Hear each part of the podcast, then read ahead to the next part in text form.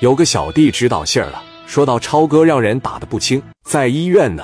三哥，你倒说句话呀！超哥是没来吗？超哥不给你办事去了吗？不给你出气去了吗？你倒是说啊！兄弟们就在这贼委屈，对聂磊说：“你打完电话以后，超哥就感觉对不起你，这是整的不地道。你也没有给超哥解释的机会，超哥就感觉这是整不对了。领着我们来了以后，把我们放阵。超哥领着十个人就找刘小飞去了。刚才在这打排档，让刘小飞把腿都给打烂了。”折了好几根肋骨，在医院抢救呢。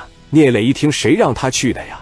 我不说了，让他在酒店里面等着。他还带十个人就过去跟人干架去了。对着赵三说：“你不拦一拦，那是我兄弟，带十个人你就让他打架去。”聂磊当时就急眼了：“我他妈的要是不冲小贤，你他妈的死胶州都跟我都没关系。有你这么做事的吗？人家几十号人，你让刘超带着十个人就去，你想他死啊？哪也别去。”你们仍然是在这守着他，其他的人跟我上医院，我看看刘超去。扭头就走了。聂磊现在心里边就是心疼刘超，他大概也明白刘超为什么带了十多个人跟人拼命去，可能就是觉得对不起我了。这里边肯定是有原因，我得把这原因问清楚了。我不能错怪人。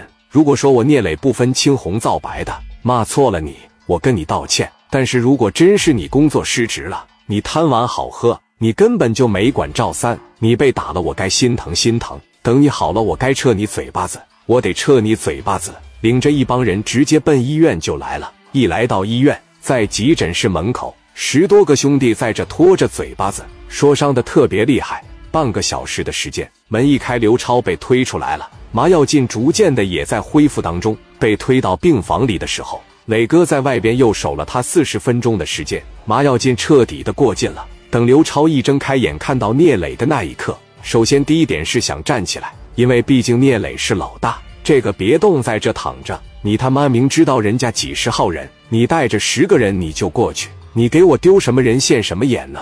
非得让人打死，非得让我心疼，死了你就得静了是吧？怎么就不能忍着一两个点呢？磊哥，我也知道我带着十个人，我他妈干不过人家，但是我干不过人家，我就不去了吗？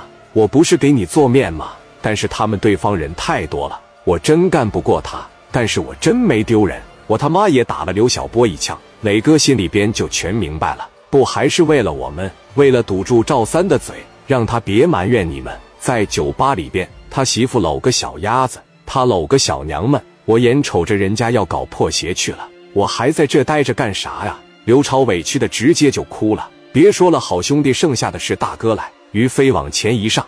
朝着刘超就是一厨子，兄弟好样的，有飞哥身上的风范，不行，别他妈在胶州了，跟我上青岛去。飞哥就喜欢这样人。小超说他们人挺多，于飞说没事，给他们归拢到一块，我这小香瓜我就往脚底下扔，我就不信他不害怕。给刘小飞打个电话，电话一打过去，刘小飞也刚刚到家，谁呀？听说过我吗？我是青岛的聂磊，磊哥怎么是你呀？找我有事啊？聂磊很简单的几个字：“出来，我等着你。”